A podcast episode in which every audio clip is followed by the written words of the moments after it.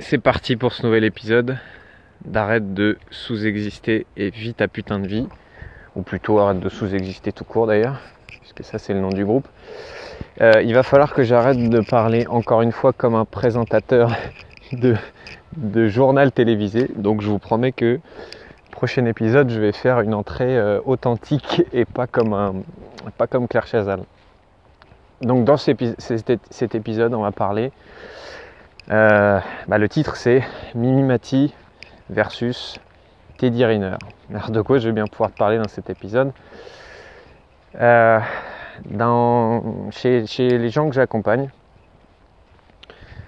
une des grosses parties de mon travail, il y en a plusieurs, mais c'est une des grosses parties, c'est de débloquer leur inconscient.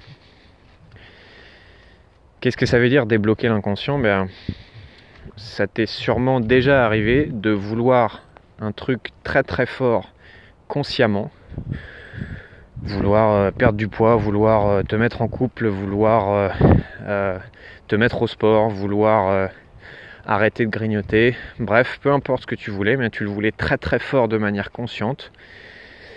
Mais tu avais beau faire tous les efforts du monde et déployer toute la volonté du monde, bah il n'y a pas grand chose qui se passait et tu restais bloqué.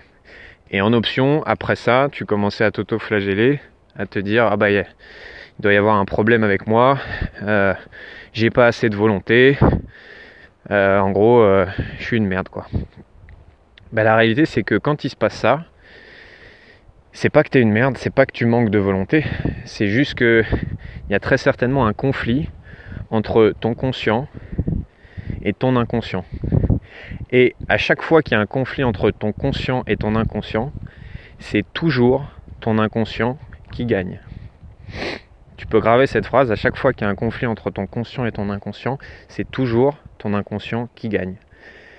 En fait, et c'est là que le titre du, podcast rentre en jeu, c'est comme si tu avais Mimimati contre Teddy Riner. Mimimati c'est ton conscient, Teddy Riner c'est ton inconscient.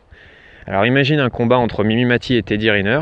Donc Mimimati euh, qui doit faire 38 euh, euh, kg et 1m20 contre Teddy Riner de 130 kg et 1m90.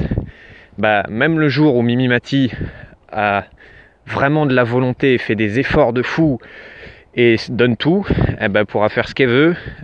Teddy Riner il sera toujours là avec une seule main pour lui dire non non c'est pas possible Mimi et c'est moi qui vais gagner. Et c'est ce qui se passe en fait quand tu veux un truc très très fort consciemment et que tu sens comme une force derrière toi, tu vois, comme un gros élastique qui te tire vers l'arrière et que malgré tout ce que tu fais, bah ça avance pas. Et bah, le truc avec les blocages inconscients, c'est que c'est difficile d'en prendre conscience, puisque par définition c'est quelque chose que tu ne vois pas, et c'est très difficile de, le voir tout seul.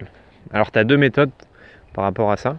La première, c'est oui, c'est possible tout seul de repérer certains blocages inconscients et très certainement que ça t'est déjà arrivé.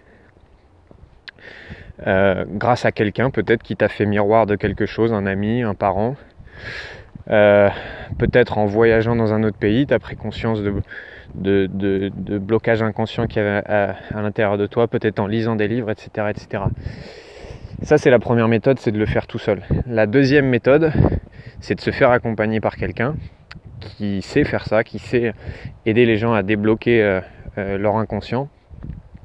Et donc si tu sens que, que tu es dans cette situation, n'hésite pas à m'envoyer un message pour qu'on voit si, si travailler ensemble, ça peut faire une vraie différence pour toi. Et quand tu te fais accompagner, mais ben, en fait la personne en face, euh, elle te fait miroir de ce que toi tu ne peux pas voir. Elle te fait miroir de tes angles morts. C'est comme quand tu es en voiture, quand tu regardes dans le rétroviseur, il y a toute une partie de choses que tu peux voir, mais il y a une partie que tu ne peux pas voir tout seul, à moins de tourner la tête. Et c'est là où intervient un, coach, un thérapeute ou un accompagnant. C'est là qu'il va te faire miroir de, ce que, miroir de ce que toi, tu ne peux pas voir. Je te donne un exemple. Euh, il y a quelques mois, j'ai accompagné une femme qui voulait perdre du poids. Et donc on a travaillé ensemble et mon job, bah, c'était pas du tout de lui dire euh, qu'est-ce qu'elle devait manger, qu'est-ce qu'elle devait faire comme exercice sportif et tout ça et tout ça. Puisque ça faisait déjà des mois, voire des années qu'elle essayait des choses pour perdre du poids. Et que bah, à chaque fois elle perdait un peu, elle faisait plein d'efforts, elle perdait, et après eh ben, elle compensait et elle reprenait du poids et elle reperdait et elle regagnait, etc., etc.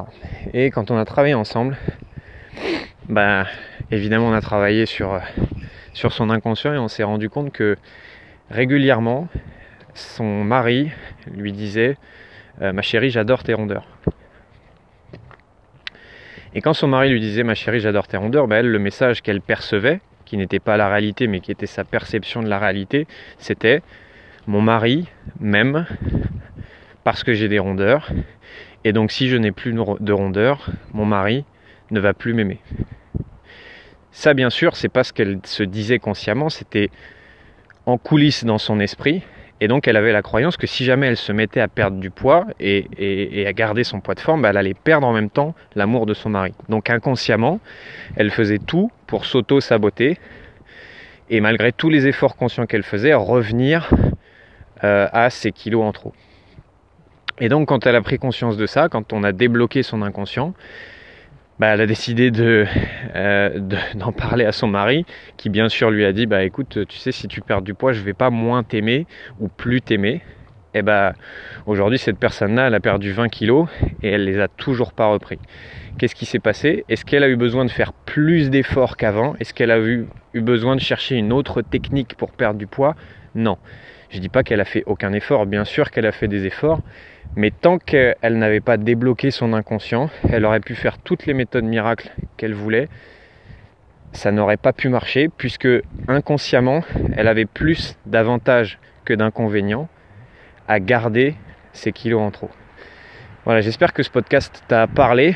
Euh, encore une fois, si tu t'es reconnu ici et tu te dis bah il y a vraiment un projet moi qui me tient à cœur et que ça fait des mois voire des années que c'est là et que je bloque euh, il y a vraiment une partie de moi que j'aimerais transformer mais j'y arrive pas ça bloque et que tu as essayé plein de trucs fait plein d'efforts mais que tu en es toujours là où tu en es n'hésite pas à m'envoyer un message qu'on voit si, euh, si euh, travailler ensemble ça peut t'aider.